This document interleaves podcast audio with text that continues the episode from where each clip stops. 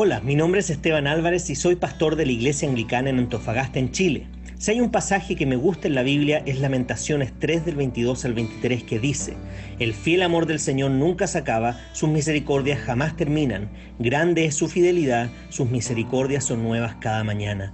Por eso he creado estos devocionales en base a un libro titulado igual que este versículo escrito por uno de mis autores favoritos. Espero que este devocional te recuerde que las misericordias de Dios son nuevas cada mañana.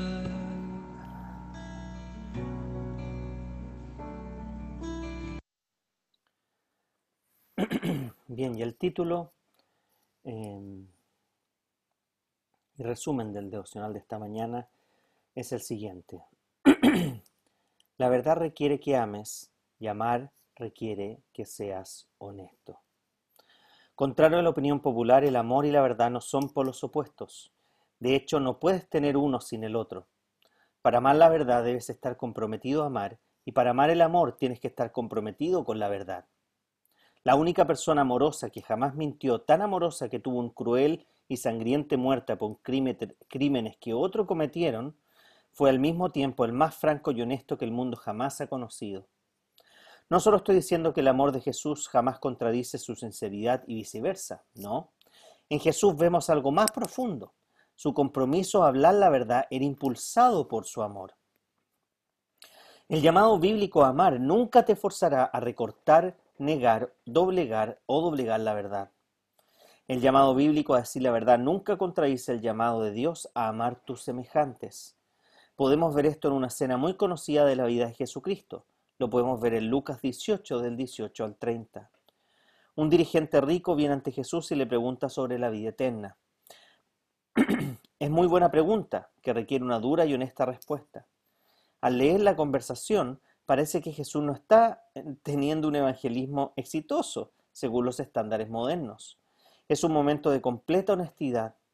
Jesús no hace que el evangelio sea atractivo, más bien Jesús va al punto y expone el centro de idolatría del corazón de este hombre. Jesús primero le da la mala noticia, ya que necesita escucharla para poder entender la buena. Luego Lucas recopiló algo que es muy importante para nosotros al encanar la honestidad de Jesús. El hombre se marcha y al irse Jesús lo ve con tristeza. Verás, Jesús no es frío e indiferente, no carece de amor. Sus duras palabras son motivadas por amor y la tristeza al final de la conversación es una clara evidencia de eso. No hay una condenación mezquina en las palabras de Cristo. Esas fuertes palabras estaban llenas de gracia, llenas de amor y de redención. La verdad nunca es mala y el amor nunca es deshonesto.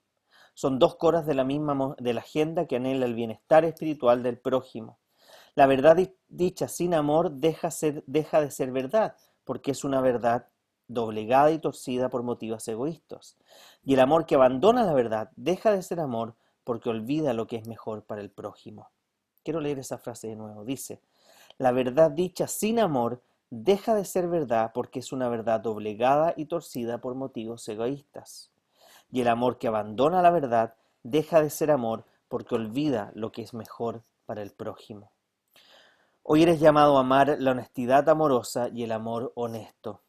Hoy serás tentado a que uno u otro escape de tus manos. Ora a aquel que permanece completamente comprometido con ambos hasta la muerte.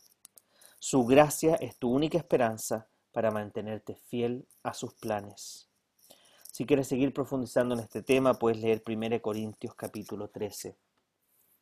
Solo me gustaría agregar, veo con mucha tristeza en estos tiempos iglesias que se declaran amorosas, pero que no son capaces de decir la verdad.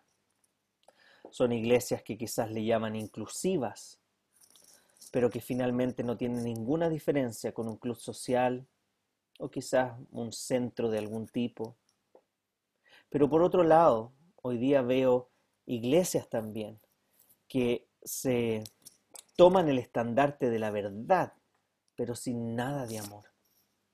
No son inclusivas. De hecho, no permiten que nadie casi que entre.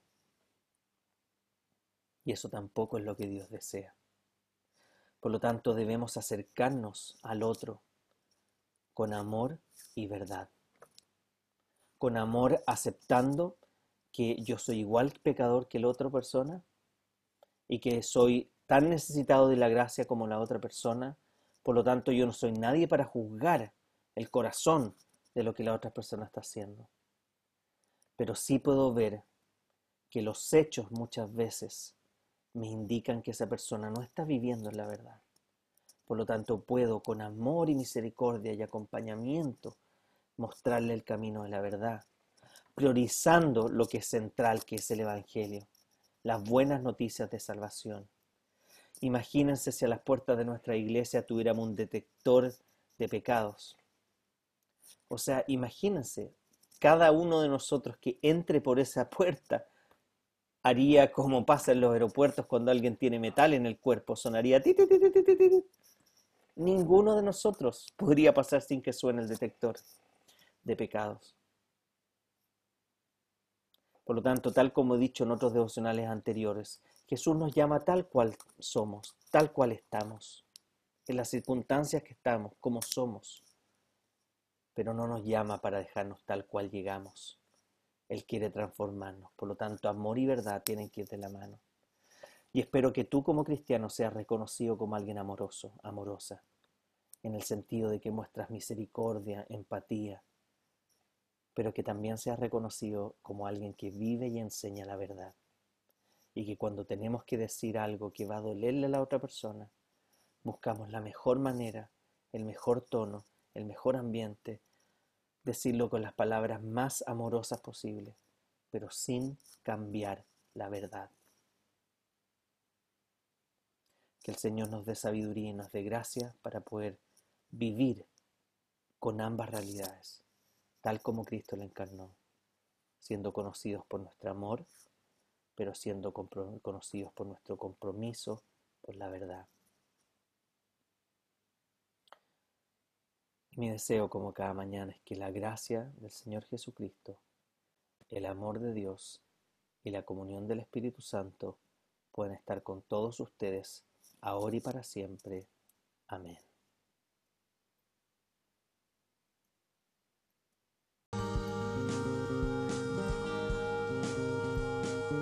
Si este devocional te ha ayudado de alguna forma, te animamos a que puedas compartirlo con otras personas. Además nos gustaría que nos escribieras a iasa.cl o que visites nuestro canal de YouTube IASA espacio abajo ANF espacio abajo Iglesia espacio abajo Anglicana o que puedas visitar nuestro Instagram pastor.anglicano.antofa. Nos vemos en un próximo devocional de Nuevas Misericordias cada mañana.